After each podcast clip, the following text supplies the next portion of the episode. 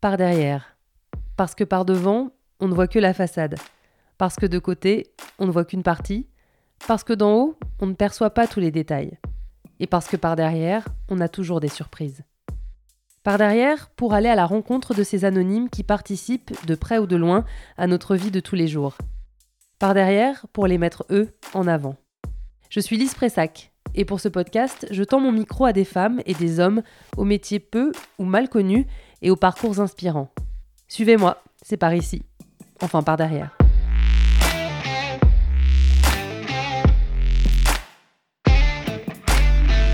Vous êtes peut-être en train d'en manger un. En tout cas, vous en avez déjà mangé des dizaines, des centaines, voire des milliers dans votre vie. Des gâteaux, aux fruits, avec de la crème, ou bien sûr au chocolat. Les seuls gâteaux qui vaillent, selon moi. Et ce n'est pas Michael qui me contredira. Il a 38 ans et il vient tout juste de changer de métier. Je le rencontre à la Cité du Chocolat Valrona, à Tain-l'Hermitage, dans la Drôme, une commune de 6000 habitants. Nous sommes au bord du Rhône. De l'autre côté du fleuve, une autre commune, Tournon-sur-Rhône, 12 000 habitants, et un autre département, l'Ardèche. Entre les deux, un pont suspendu qui rappelle le Brooklyn Bridge de New York. Mais revenons-en à Michael. Nous sommes jeudi après-midi et le praliné qui émane des ateliers de la Cité du Chocolat embaume les rues de Tain-l'Hermitage. Cette fois pas de GPS, donc pas de risque de me tromper. J'arrive à pied et ça sent bon, donc je pense que je suis à la Cité du Chocolat. Alors, Mickaël, vous faites quoi dans la vie? Aujourd'hui, depuis une semaine, je suis assistant pâtissier au sein, au sein de l'école Gourmet Valrona. Alors, depuis une semaine, et donc la vie d'avant, c'était quoi? Le travail juste avant, ben, c'était euh, animateur au sein de, la Cité du Chocolat depuis janvier 2014, où euh, ben, il y a toute une équipe d'animation qui fait partie de la Cité, qui réalise différents ateliers découvertes sur différents sujets, sur la cabosse, sur le praliné, des, ateliers pédagogiques pour les enfants également, des ateliers de dégustation. Et alors, en quoi ça consiste d'être assistant pâtissier? Ça veut dire que c'est quoi? C'est une, sorte de. Il y, a des gradations dans le métier? Comment ça se passe? Euh, Oui, oui, bien sûr, il y, a des gradations. Mais voilà, du coup, moi, je commence assistant pâtissier pour euh, bah déjà pour apprendre le métier, parce que même si j'ai eu mon, mon CAP, euh, bien sûr que j'ai encore plein de choses à apprendre. D'ailleurs, on apprend de toute façon tout au long de sa vie. Mais voilà, j'ai eu mon CAP, c'est pas parce que j'ai eu mon CAP que je sais tout faire. Il y a plein de choses que même en ayant eu mon CAP, j'avais même pas eu le temps de faire avant de, avant de passer l'examen. et après, ben, quand j'aurai euh, appris et fait mes preuves, euh, je pourrais passer pâtissier formateur euh, si l'équipe veut bien m'accepter. Je suis sûr qu'elle voudra vous accepter. Déjà, comment est née la ganache? Est-ce que vous le savez? C'est un apprenti qui a laissé tomber dans une cuve de chocolat sans le vouloir évidemment de la crème. Et son patron de l'époque l'avait entre guillemets insulté de tête de ganache, ça veut dire abruti. Et en fait, sans le savoir, bah, il venait créer la ganache. Donc historiquement, c'est bien du chocolat avec de la crème, la ganache, mais en fait, c'est du chocolat avec un liquide. Parce que vous pouvez faire, on pourrait très bien faire une ganache avec du lait, avec de l'alcool. Dans les bonbons de chocolat, on va retrouver des ganaches.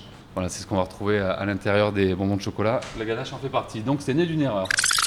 Le CAP pâtissier, euh, ça prend combien de temps euh, euh, Là, c'est quelque chose que vous avez fait en plus de votre métier habituel en, en cours du soir. Enfin, ça, c'est Combien de temps ça prend et qu'est-ce qu'il faut faire pour, euh, pour le passer et le réussir surtout? J'ai reçu mes premiers cours, ça devait être euh, mi-octobre, donc c'était des cours qui étaient envoyés par correspondance. Donc je pouvais faire euh, ben, lire mes cours, faire des entraînements pour faire réviser mes cours, et après ils m'envoyaient des devoirs que je devais ben, faire comme quand on était à l'école. Hein.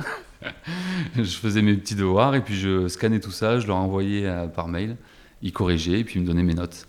Et après, il m'a envoyé un, un corrigé type. À quoi ça consiste des devoirs en pâtisserie? Parce que autant des devoirs de maths et de français, je vois à quoi ça ressemble, mais euh, des devoirs de pâtisserie, ça, ça, consiste en quoi? Tout ce qui est sur, ben, sur les produits, sur euh, la technologie, les règles d'hygiène. Voilà, il y, avait tout un cursus à suivre euh, par rapport à, à, tout ça. Donc ça, c'était vraiment la partie théorique. Pour la partie pratique, Michael s'est entraîné chez lui, le soir, après son travail, et sur ses jours de repos. Entre mi-octobre 2018 donc, et fin mai 2019 lorsqu'il a passé l'examen pratique. Alors l'examen il dure euh, 7 heures, il y a 4 réalisations. Donc moi j'avais euh, une tarte aux pommes, j'avais un dartois, je savais pas du tout ce que c'était en fait. C'est quoi? En fait j'étais très embarrassé quand l'examinateur a annoncé le sujet le matin avant l'épreuve, parce que du coup il détaille avec tous les, les candidats ben, ce qu'on va réaliser. Et quand il a annoncé un Dartois notre coco, ben, j'étais bien embêté parce qu'en fait je ne savais pas du tout ce que c'était. Vous versez la mort au rat dans du venin de cobra pour adoucir le mélange. Pressez trois quartiers d'orange. Oh, oh, je vais en mettre un seul. Décoré de fruits confits, moisis dans du verre de grès, tant que votre pâte est molle. Et un peu de vitriol. Non Oui Et donc en fait c'est une pâte feuilletée, une crème euh, noix de coco, à nouveau une pâte feuilletée par-dessus. On fait cuire et après on détaille euh, forme millefeuille en fait. Voilà. Et alors, quand on ne sait pas ce que c'est la pâtisserie, est-ce qu'on pose la question ou est-ce qu'on se dit qu'on a déjà des points en moins quand on pose la question, que c'est mal vu? Alors du coup non, je- en fait si vous voulez sur les sujets de CAP il y a, il y a un petit croquis qui montre euh, à quoi ça doit ressembler. Mais non, du coup, je me suis pas permis de poser la question de ce que c'était parce que je me suis dit, je vais vraiment passer pour un couillon, donc c'est pas la peine. Donc du coup, ben, voilà, il y avait ce fameux dartois, mais je m'en souviendrai hein, de ce dartois noix de coco. Euh, il y avait des pains au lait et puis des brioches en forme de, de couronne. Et j'avais un entremets euh, bavarois, pistache, avec un biscuit euh, joconde. Le biscuit Joconde, c'est ce biscuit assez aérien, à la texture proche de la génoise, mais avec de la poudre d'amande dedans. C'est lui qu'on retrouve parmi les multiples couches de l'opéra, le gâteau au chocolat et au café. Et alors comment ça marche? C'est-à-dire qu'on vous donne les quatre euh, réalisations à faire, on vous dit vous avez 7 heures et vous vous débrouillez, vous organisez comme vous voulez, c'est ça le, but? Du coup, en effet, une fois qu'on a détaillé avec le jury le- les quatre euh, réalisations à faire, après, en fait, on a une fiche d'ordonnancement. Et cette fiche, en fait, elle, organise toute la, journée d'épreuve. Et on doit la remettre. Donc, on a une demi-heure pour la remplir. Au bout de la demi-heure, on la rend. Et après, bah, elle va nous servir tout- toute la journée pour suivre, euh, pour suivre notre travail. Est-ce que vous connaissez l'émulsion la plus connue en cuisine? La mayonnaise. Très bien, bravo. La mayonnaise, exactement. La vinaigrette, euh, c'est de l'huile et du vinaigre, ça ne se mélange pas. D'accord? Vous rajoutez un jaune d'œuf qui est un émulsifiant. Ça signifie que ça va lier les ingrédients entre eux et vous obtenez la mayonnaise. Là, si on schématise, vous êtes en train de mélanger de l'eau. Donc là, vous êtes en train de mélanger finalement de l'eau avec du gras, le beurre de cacao, du chocolat. Normalement, ça ne se mélange pas.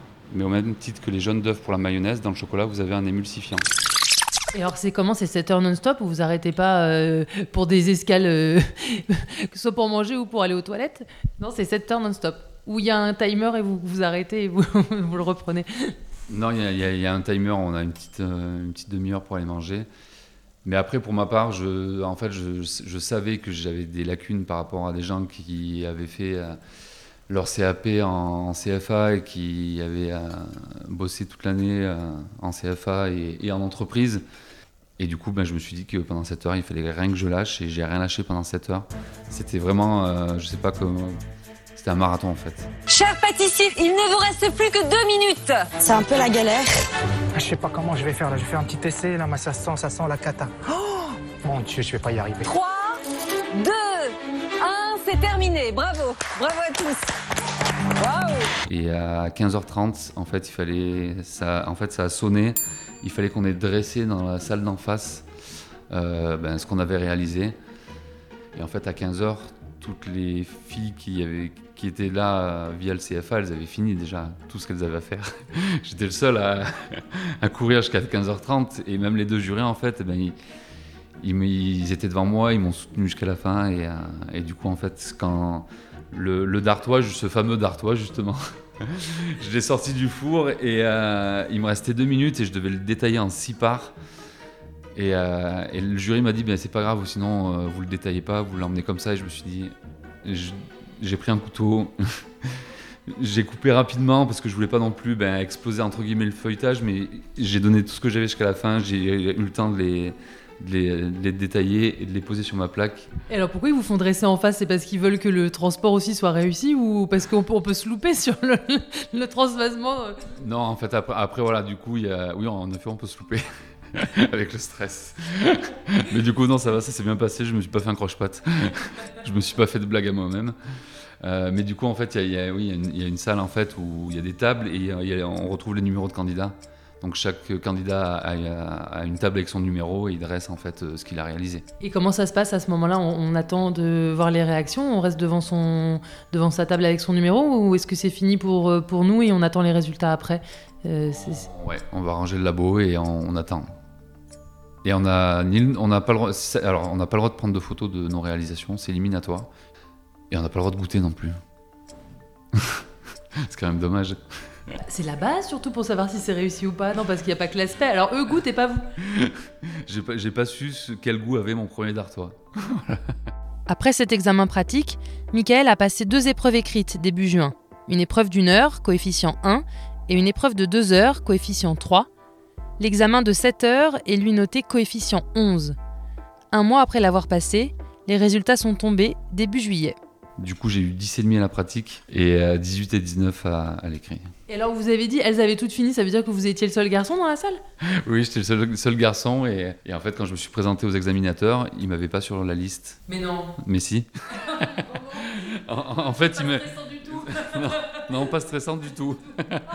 Ça met super à l'aise quand on arrive.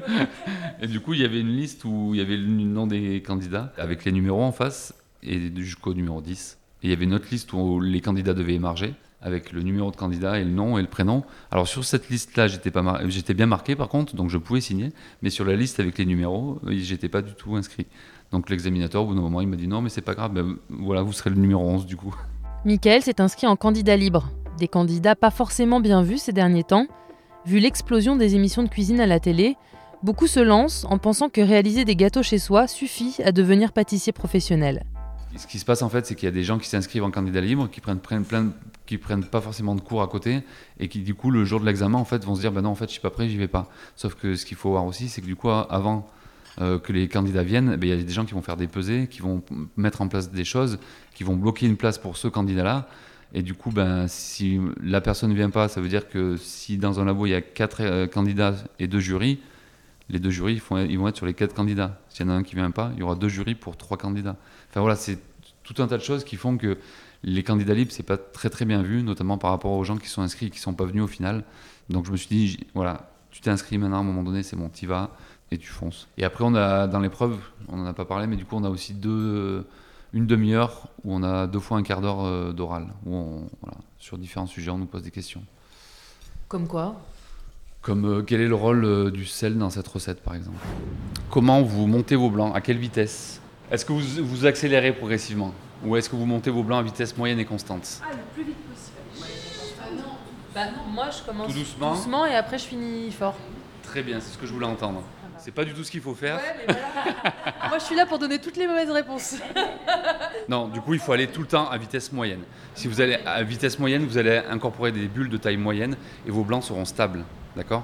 Voilà, le fait de commencer doucement et d'accélérer, vos blancs vont pas être stables, ils vont relâcher l'eau et vous allez avoir de l'eau euh, au fond de votre cuve. Qu'est-ce qu'il faut pour être pâtissier en fait? Parce que moi j'ai l'impression qu'il faut aussi être un petit peu, euh, pas un scientifique, mais quand même parce qu'on parle de réactions d'éléments entre eux, on parle d'émulsions, de réactions euh, chimiques, etc. Euh, il faut quoi? Est-ce qu'il faut juste être gourmand, aimer préparer des choses, ou est-ce qu'il y a vraiment un côté bah, un petit laborantin quoi? Parce que d'ailleurs on me parle d'un labo en pâtisserie. Oui, bah, après, oui, pour. euh, Enfin, je pense que oui, pour être, pour être pâtissier, il faut être gourmand, forcément. C'est la base. Il faut, il, faut aimer. euh, il faut aimer se faire plaisir. Mais le plaisir de, voilà, de transmettre des choses gourmandes à partager avec des amis, avec, euh, en famille. donc oui, bien sûr, il faut être gourmand. Après, oui, en effet, une, une recette, c'est d'abord de la chimie. C'est- un, équilibre entre les différents ingrédients qui vont donner ce résultat-là. Mais, mais oui, ce que, ne savait pas grand-mère, justement. D'où les, les remèdes de grand-mère qui ne marchent pas du tout, en fait. Parce que ça, elle ne le savait pas. Elle, elle pensait que Oui, alors euh, mamie, du coup, c'est pas comme ça qu'il faut monter les blancs en neige, euh, voilà, pardon. Ni le cake, apparemment, je voilà, ça c'est ça c'est ma mère, mais il faut, faut- ça sert à rien que je les mette dans la farine avant, quoi. Faut tout que je mélange. Mais du coup, il y a une explication, il y a une vraie explication. C'est pas juste dire mamie, c'est ce que tu fais, c'est pas bien. Non, on peut lui expliquer pourquoi c'est pas bien. Mais voilà, en, e- en effet, il y a, il y a- oui, c'est- oui, c'est de la chimie et c'est des réactions entre les différents ingrédients de la recette. Donc euh, oui, bien sûr. C'est quoi un, gâteau réussi? Parce qu'il y a le goût, l'aspect. Tout à l'heure, on l'a vu, on a fait de la ganache, c'était pas très beau. Il y a plusieurs étapes. Qu'est-ce qui fait que qu'est-ce qui fait un bon gâteau? Bah, le visuel déjà. La première dégustation, c'est les yeux. Quand on rentre enfin, les, yeux et, et l'o- et l'odeur. Euh, mais la première dégustation, c'est les yeux, donc euh, c'est le visuel. euh, faire quelque chose de, joli, bien dressé, ou, ou comme pour le dessert à l'assiette qu'on a fait tout à l'heure, ou euh, un entremets que ce soit joli, que ça attire l'œil, euh, parce que forcément, si le visuel est beau, ben, on va avoir envie de le déguster. Donc euh, c'est un visuel, et puis après, ben, des- ça va être euh, des goûts, des textures, euh, des équilibres entre, entre tout ça, qui va faire quelque chose que, ben, on- du coup, on se fait plaisir. quoi. Pourquoi vous faites ce métier? Parce que j'aime j'aime partager, j'aime transmettre. Et après, ben, c'est ce que je faisais à travers des, des- les ateliers de la Cité du Chocolat. Mais après, j'avais fait un peu le tour. Et, euh, puis, voilà, j'ai- j'aime euh, j'aime manger, que ce soit euh, du sucré ou du salé. J'aime recevoir les gens chez moi, j'aime préparer. Et j'aime partager tout ça avec mes amis ou ma famille. Donc, et puis voilà, après, là, avec les ateliers de pâtisserie, comme pour les ateliers découvertes, il y a vraiment le côté aussi de transmettre, transmettre ben, une bonne recette et, et, et- et de se dire que ben, à chaque fois que moi que les gens ils, partent de mes ateliers ganache, je me dis ben, j'espère que vous referez cette tarte là à la maison et, et que vous en ferez profiter euh, ben, pareil vos amis ou, vos proches quoi. Voilà c'est vraiment c'est et puis le, que ce soit la, la- la cuisine ou, ou la pâtisserie ben, c'est du c'est du partage et c'est du plaisir quoi. C'est quoi vo- votre parcours et vous aviez envie de faire quoi quand vous étiez petit? Euh, je voulais être euh, ingénieur du son au début. Ah, c'est drôle un peu ça aurait pu être euh, on aurait pu être En fait, oui, parce que oui, moi je pourrais com- complètement travailler du chocolat. je voulais faire euh, ingénieur du son donc j'ai fait en fait j'ai fait un, un bac euh, STI génie électrotechnique. Et je m'étais inscrit à des écoles après mon bac. Et j'avais été passer des entretiens avant d'être accepté à l'école.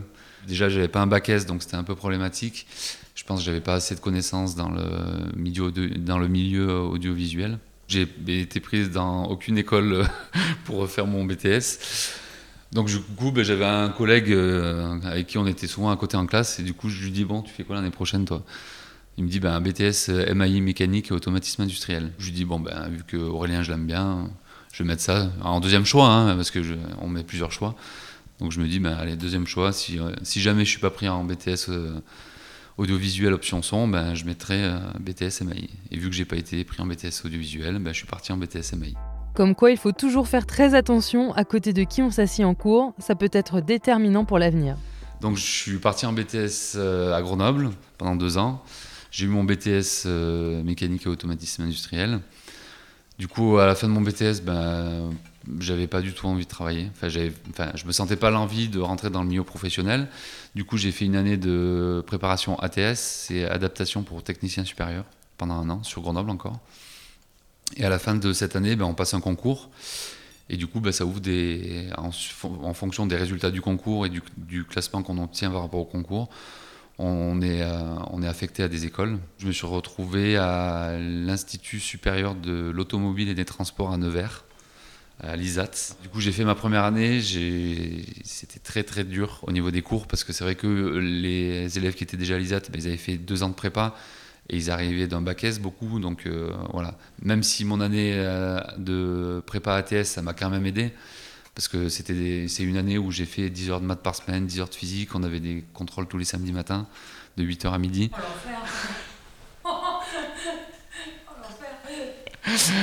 J'ai redoublé ma première année de cycle ingénieur. Et puis après, en fait, il y a eu les stages en entreprise où, je me suis rendu compte que j'étais pas du tout fait pour ça. J'ai fait voilà, une stage un stage dans une entreprise sur Nevers et, non, je me suis dit non, le milieu industriel, en fait, ça me convient pas du tout. J'étais à ce moment-là où je me disais, ben, tu as fait plein d'études. Et à un moment donné, ben, il va falloir prendre une décision parce que et voilà, j'ai été aussi soutenu par toute ma famille parce que c'est important.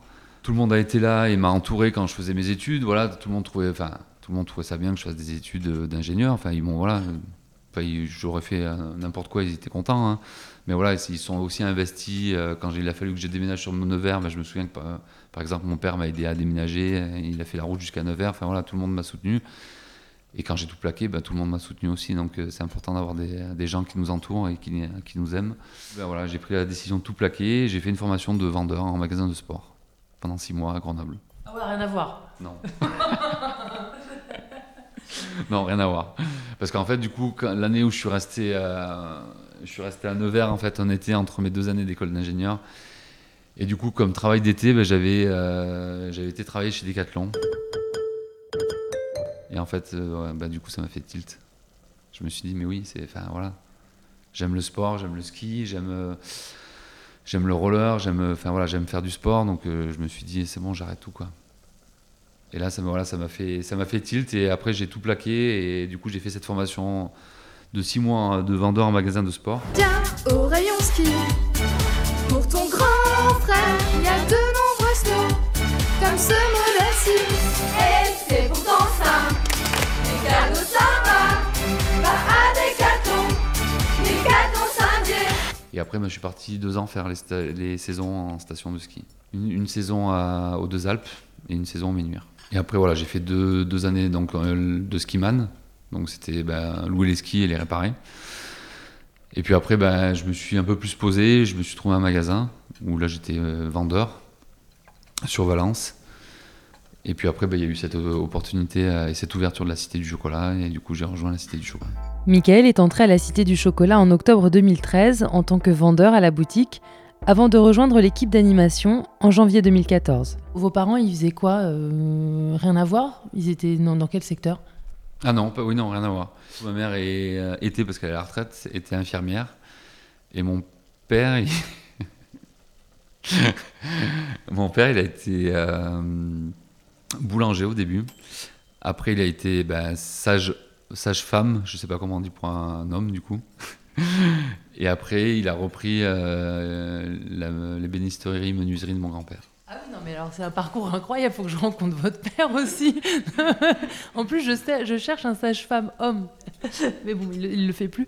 Mais c'est drôle. Mais du coup, enfin, alors, euh, comment est-ce qu'on passe du ski euh, à la Cité du Chocolat? C'était juste, euh, il y a eu une petite annonce et vous en aviez marre du ski enfin, Oui, c'était une, autre- c'était, voilà, une opportunité, puis un, un autre, euh, un, autre challenge, une autre, euh, une autre aventure. Ouais, du coup, c'est la vente en fait qui vous a plu, le côté contact. Enfin, depuis Decathlon, en fait, c'est la vente, le contact avec le public et le, euh, le côté relation humaine. Exact. Oui, oui, bien sûr, c'est le contact. ouais. Ouais. Vous voulez faire quoi plus tard, Michael? Prendre la place de mon chef? non, non, je rigole. Je, je sais pas. Je plus, plus, bah, tard. Non, je sais. Là, tout de suite, maintenant, je sais pas en fait. Parce que en, en- en fait, on a la chance de, à, notre époque, à nous en tout cas, de, de, pouvoir faire plein de choses en fait, et de, pouvoir euh, changer de métier tout au long de sa vie. Et, euh, du coup, voilà, c'est- une chance qu'on a aujourd'hui à notre époque de, faire plein de choses en fait. Et, notamment ben, aussi grâce à des entreprises comme Valrhona où j'ai commencé à la boutique, après j'ai évolué vers l'animation, après j'ai pu financer euh, mon, mon CAP de pâtisserie, maintenant je suis assistant pâtissier, donc ouais, voilà, ouais, c'est- très ouvert et c'est ça qui est génial.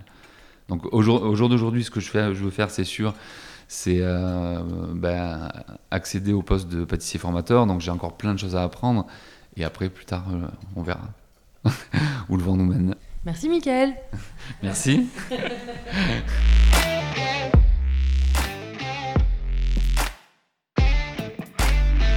Vous venez d'écouter Par Derrière, un podcast de Lise Pressac réalisé par Loïc De Oliveira. Si l'épisode vous a plu, n'hésitez pas à en parler autour de vous, à le partager sur les réseaux sociaux, à laisser des étoiles et des commentaires, à vous abonner. Ça nous aide à faire vivre ce podcast. Merci et à bientôt. On est bête et discipliné quand on est pâtissier.